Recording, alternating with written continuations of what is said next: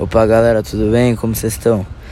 Bom, sou o Bruno, estou vindo apresentar aqui para vocês meu podcast. É, nele vocês vão ouvir sobre fake news, sobre rede, tecnologia, internet, é, dentre outras coisas. É, contém algumas entrevistas que eu fiz com algumas pessoas, contém opiniões próprias, resumos de alguns textos e, e muito mais. É, espero que vocês gostem e aproveitem aí.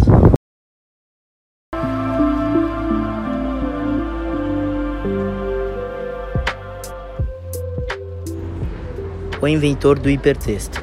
Nos anos 60, quando ainda não havia internet e o computador era um objeto arcaico, Ted Nelson criou o termo hipertexto que revolucionaria os processos de leitura e escrita. Um texto maior formado por uma rede de informações disponíveis através de links e hiperlinks, este é o hipertexto, você sabia que a linguística e a tecnologia da informação têm muito mais em comum do que você imagina? Sim, nós sabemos, são ciências distintas, mas apesar disso, apresentam pontos de convergência interessantíssimos.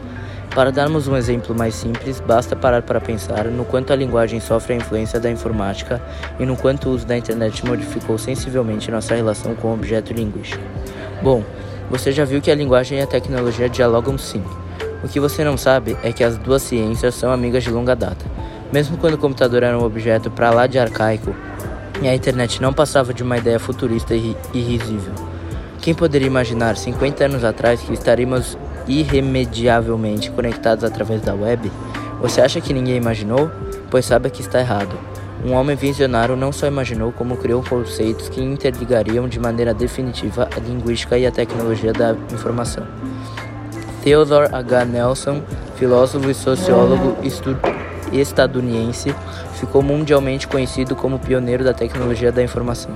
Ele criou nos anos 60 o termo hipertexto, para o qual atribuiu o seguinte conceito: escritas associadas não sequenciais, conexões possíveis de se seguir, oportunidades de leitura em diferentes direções. Traduzindo, o hipertexto é uma espécie de texto maior formado por vários outros elementos textuais. Quando você acessa um conteúdo na internet e continua a navegação através de cliques em links e hiperlinks, outro termo é criado por Nelson, você mesmo sem saber está criando uma rede de informações com acesso ilimitado e de maneira instantânea. Mas apesar de estar comumente associado à informática, não podemos dizer que o hipertexto seja a exclusividade dela.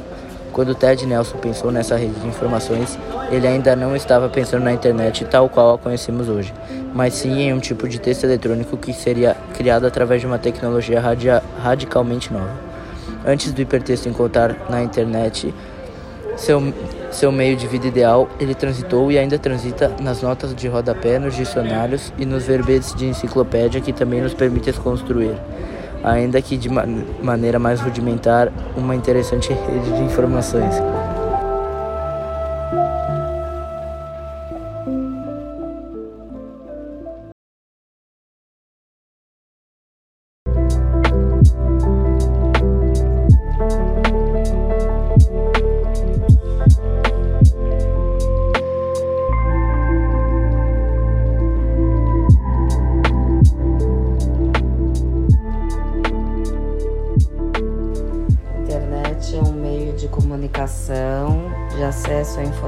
Informação e de entretenimento.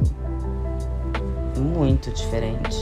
Na minha época não tinha redes sociais, não tinha WhatsApp, não tinha uma série de aplicativos que existem hoje em dia e que vieram não só vieram para ajudar, mas também tem um lado maléfico porque faz com que os jovens de hoje em dia sejam muito conectados.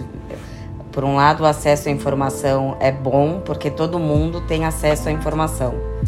Então, o fato de você ter internet hoje permite que qualquer pessoa, em qualquer lugar, tenha acesso a todo tipo de informação que existe no mundo e que antigamente não existia. Mas, ao mesmo tempo, eu acho que existe um, um vício, né, uma dependência ah, como a informação chega muito rápido hoje em dia com essas redes sociais, o Instagram, o TikTok, e os jovens estão cada vez mais conectados com isso e ficam se, se cobrando, querendo ser iguais, aos outros, querendo atingir padrões que não existem. É, às vezes colocam alguma coisa e sofrem bullying por causa disso, cancelamentos. Então eu acho que existe um, um malefício muito grande em termos de saúde mental, de autoestima, de, de falta de, de perspectiva e de às vezes não entender que nem sempre tudo que se vê na internet é a realidade. Eu acho que tinha que ter um controle maior, é, principalmente em relação a abusos, que eu acho que as legislações hoje são muito fracas, muito embora tenha a LGPD aí e algumas outras legislações esparsas, eu acho que existe uma falta de controle e de punição por parte das pessoas que estão por trás né, da, da, da mídia, né? Acho que existe deveria ter um critério maior, um controle maior.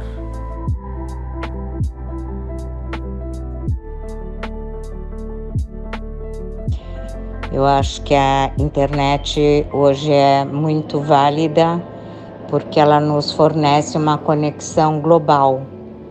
É, a gente pode se comunicar com o mundo inteiro, em qualquer lugar, qualquer que seja a distância é, e a gente hoje acho que não viveria sem a internet.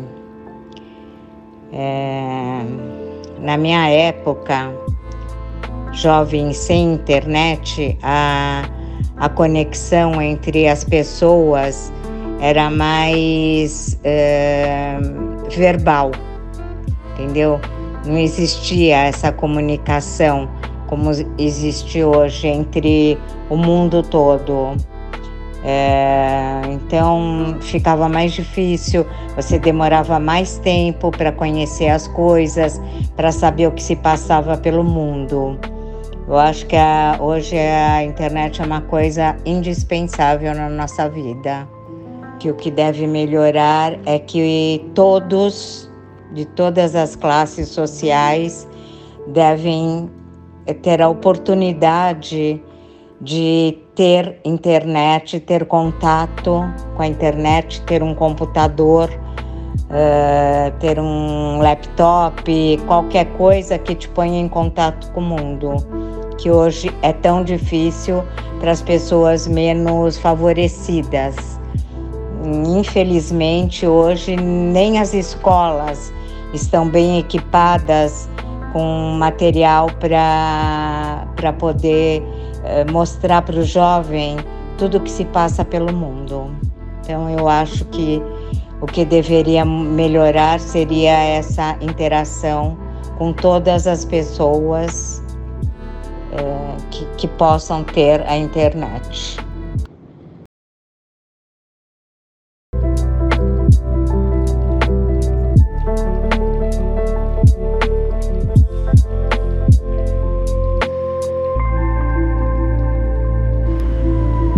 fake news são basicamente notícias falsas é, que são publicadas em meio, algum meio de comunicação, normalmente jornais ou podcasts ou jornais virtuais, etc.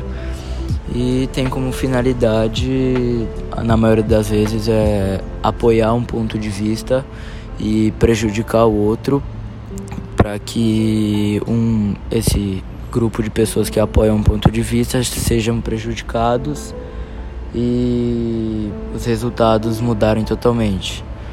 É, as consequências que isso tem no mundo é porque acaba afetando várias notícias que saem, então a sociedade começa a confiar cada vez menos nas notícias, porque ninguém sabe se é fake news ou não.